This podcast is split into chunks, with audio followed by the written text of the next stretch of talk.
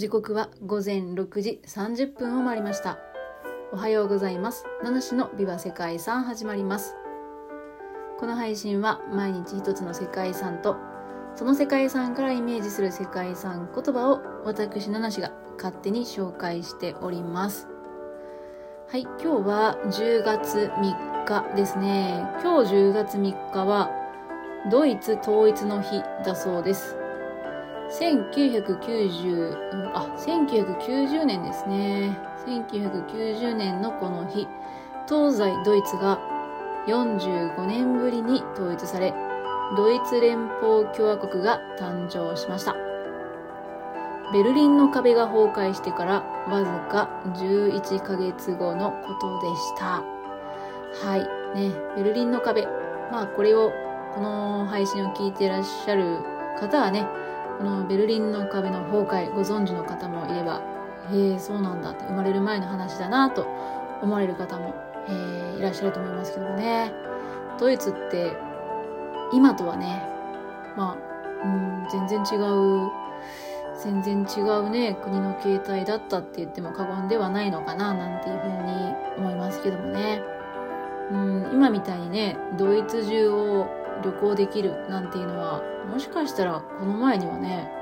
考えられなかったっていうことでいいんでしょうねきっとね。うん、というそんなドイツ統一の日にご紹介する世界遺産はやっぱりねベルリンの世界遺産をご紹介します。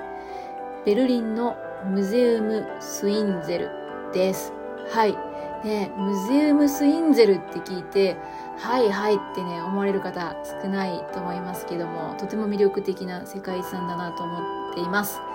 えー、ドイツの首都、ベルリンの中心部を横切って流れるシュプレー川の中州に、1830年から100年の間に次々に建てられた5つの博物館、美術館というのがね、集まっているんですね。で、このシュプレー川の中州、この中州はムゼウム・スインゼル、博物館島というふうにね、呼ばれているんですね。博物館の島と呼ばれているそうです。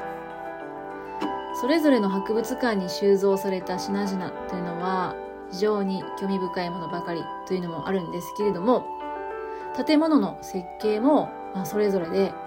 えー、東大一流の建築家が請け負っていると。ねまあ、その博物館の建築自体も大きな見どころとなっているんだそうです。ムゼウム・スインゼルは島というふうに呼ばれているんですけれども、まあ、これは、えー、先ほども言いましたようにシュプレー川に浮かぶ中洲ですね。まあ、中洲なんでちょっと島とはね、まあ、確かに違うのかもしれません。見た目的にはね、中洲の島もそんなに変わらないかなと思うんですけども。もともとベルリンの歴史はこの中洲からスタートしたというふうに言われているんですね。この島に立っていたプロイセン王宮のすぐ向かいに旧博物館が建設されたのが1830年のことでした。で、この博物館はプロイセン王室が収集した美術品を公開するために建てられたものだそうです。で、以来100年の間にフリードリヒ・ウィルヘルム4世が芸術と科学のエリアとしてこの小さな島に合計5つの博物館を開設したんですね。で、えー、まあ、その5つなんですけれども最初に建てられたのが、まあ、旧博物館というふうに呼ばれているんですけどもそれ以外に新博物館、ねえー、旧国立美術館ボーデ博物館、そしてペルガモン博物館というのがあります。どうでしょう？聞いたことがある博物館、もしくは訪れたことがある場所、ございますでしょうか、えー、最初に誕生した博物館は、先ほども言いました、プロイス、えー、プロイセン王フリードリヒ・ウィルヘルム3世の命によって、1820年から1830年にかけて建造された旧博物館ですね。で、それを皮切りに以降100年の間に、まあ、他のものが建てられたということなんですけれども、えー、ね、その後、1841年にフリードリヒ・ウィルヘルムが、この旧博物館ガルナクスを芸術と科学の聖域と定めたということなんですね。で、えー、たくさん、まあ、複数の博物館が建設されたんですけれども、その後、ナチス政権下において、各美術館を結ぶ回廊が設置されたんですね。うん。結構ね、まあ大切にされたっていうことみたいなんですけども、第二次世界大戦がね、えー、起こりました。で、その時にはその戦火を逃れることはできなかったみたいですね。大きなダメージを受けてしまいました。で、その後ですね、ドイツが東西に分断されてしまったため、ここのコレクションもチリジリになってしまったそうですね。で、まあ先ほど言いましたようにね、ドイツの、えー、東西がね、統一されたっていうのがあったんですけども、えー、今はこのチリジリになっている作品をね、また戻そうということでね、はい、そんな活動があるみたいですね。うん。全てをね、元に戻す計画が進められているということだそうですけどもね、元の姿に戻るんでしょうか。ということで、えー、ここからはそれぞれのね、5つの博物館を紹介していきたいと思います。えー、まずは、一番最初ですね、建てられました旧博物館です。で、冒頭にも言いましたが、プロイセン王室のコレクションを所蔵するために建設されたものです。同じくドイツの世界遺産でありますポツダムとベルリンの宮殿群と公園群の構成資産の一つにバーベルスベルク宮殿などがあるんですけどもこのバーベルス宮殿などを手掛けた王宮建築家カール・フリードリヒ・シンケルが設計しました。完成したのが1830年です。でこの旧博物館も第二次世界大戦で破壊されたんですけども1960年代に再建されております外観はギリシャ神殿のような古典的な風貌をしてますね。で、ここにはロマン主義を中心とする近現代の絵画であったり、彫刻が数多く収蔵されています。新博物館は1859年に旧博物館を設計したカール・フリードリヒ・シンケルの弟子、フリードリヒ・アウグスト・シュテ・シ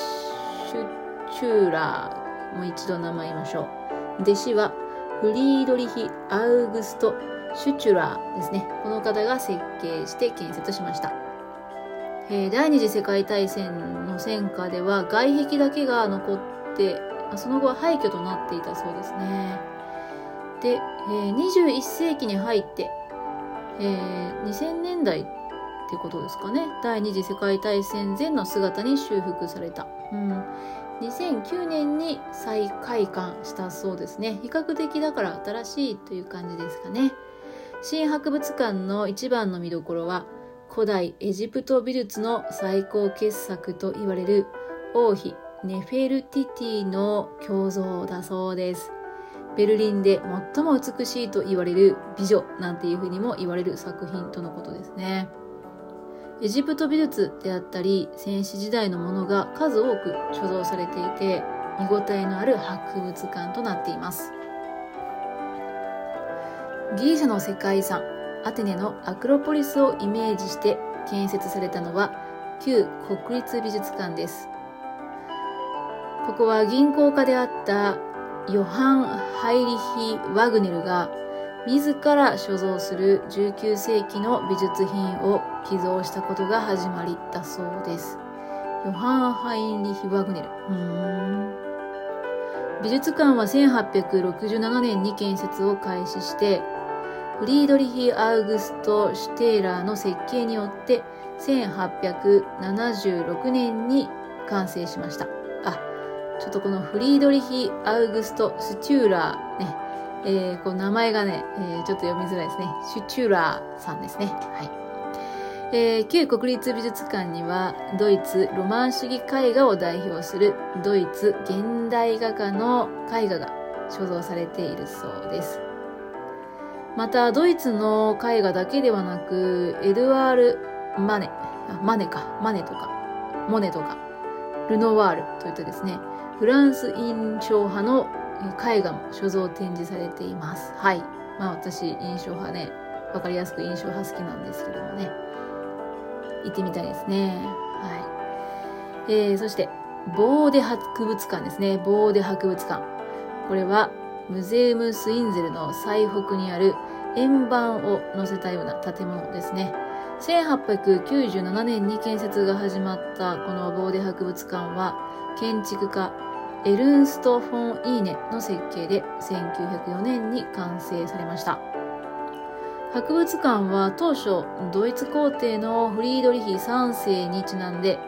フリードリヒ博物館と呼ばれていたそうです。で、その後1956年に博物館のキュレーターを務めていて、ベルリン国立美術館総長も務めた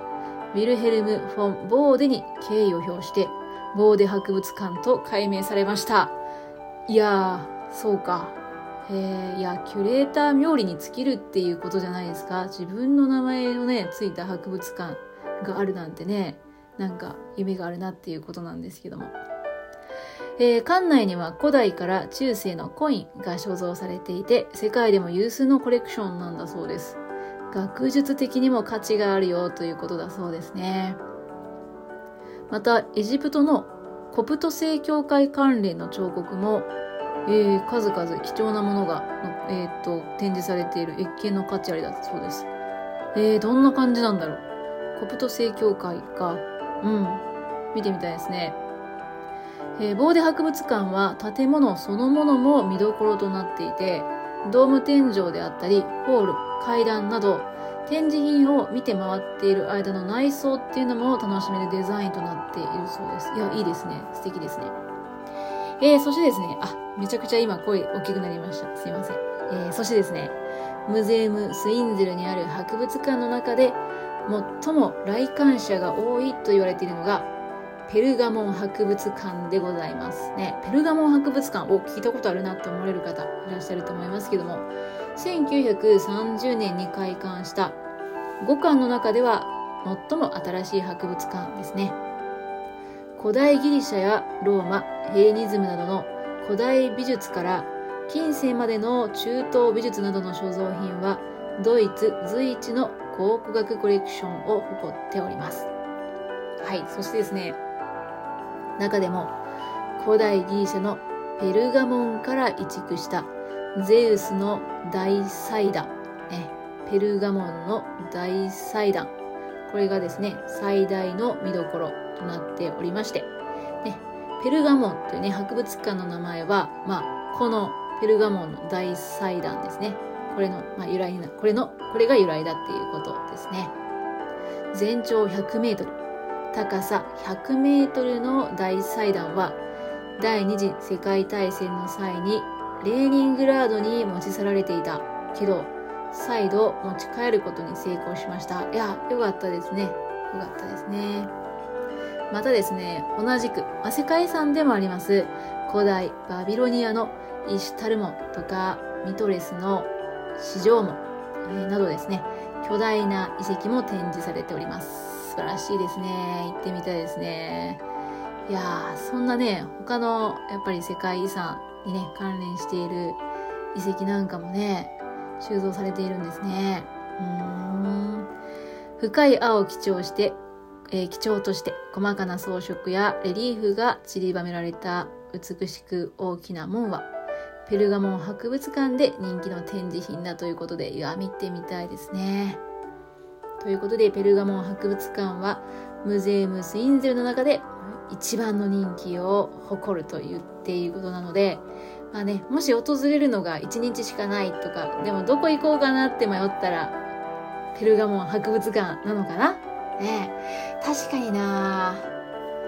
この中から一つ選ぶっていうとちょっと悩ましいね。個人的に好きな作品としては、まあ、さっき印象派が好きだって言ったので、旧国立美術館いいなと思うんですけど、やっぱここでしか見れないってなると、やっぱペルガモン博物館一択になりそうな気がしますね。うん。他の展示品、他のこのペルガモン博物館の展示品、ギリシャとかローマ、オリエントなど古代遺跡の発掘品が中心となっています。いいですね。うん。また古代から中世にかけての工芸品や絵画などもおり、世界遺産の博物館、え、世界遺産の5つの、ね、ここの5つの博物館の中でもオリエンタルで異色な雰囲気を放っています。っていうことで、うん、まあまあ、皆さんがここを選ぶ理由、ここが人気になる理由っていうのがすごくよくわかるなと思いますね。はい、ということで、えー、まあ、ざっと簡単に博物館説明しました。まあもちろんですね、やっぱり一日でね、この5つの博物館全部回るのはやっぱり無理だと思いますのでね、あらかじめね、えー、どこに行こうかなっていうのを、何があるのかなっていうのを調べてね、見たいものを見に行くっていうのがいいんでしょうけども。まあちょっとね、今日お話しした情報だけだとね、えー、どこに興味があるかなっていうのはなかなか、ま難しいとこですけども、やっぱりね、ちょっとペルガモン博物館強調して解説しすぎた感はありますけども、まあ、個人的にはやっぱりペルガモン博物館見逃せないな、なんていうふうに思いますね。はい。ということで、本日はドイツの首都ベルリンにあります芸術と文化に捧げられた博物館等、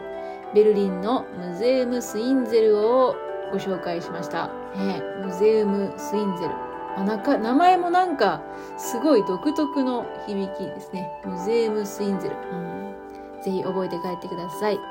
本日のえー、世界遺産言葉は、あ、ちょっと待って、世界遺産言葉を書いてませんでした今日もしかして。えー、世界遺産言葉を書いてなかったみたいなんですけども、ちょっと今から調べたいんですけども、えー、ちょっと今、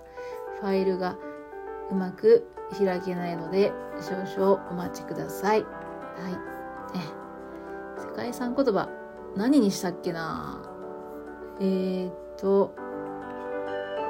あー、なるほどね。はいはいはいはい。なんでこの世界遺産言葉にしたんだろう。なんでこの世界遺産言葉にしたんでしょうね。うーん、あー、なるほど。わかりました。えー、本日の世界遺産言葉は、威信をかけるです。なぜでしょうか。ね。えー、フリードリヒ・ウィルヘルム4世が1841年ですね、旧博物館がありました中洲を芸術と科学の聖域と定め、国家の威信をかけた大事業として複数の博物館を建設したということだった。だからこの博物館はね、当時の国家の威信をかけたものだったっていうことでした。はい。ということでお待たせいたしました。最後までお聴きいただきましてありがとうございます。では皆様、本日も素敵な一日をお過ごしください。ナナシでした。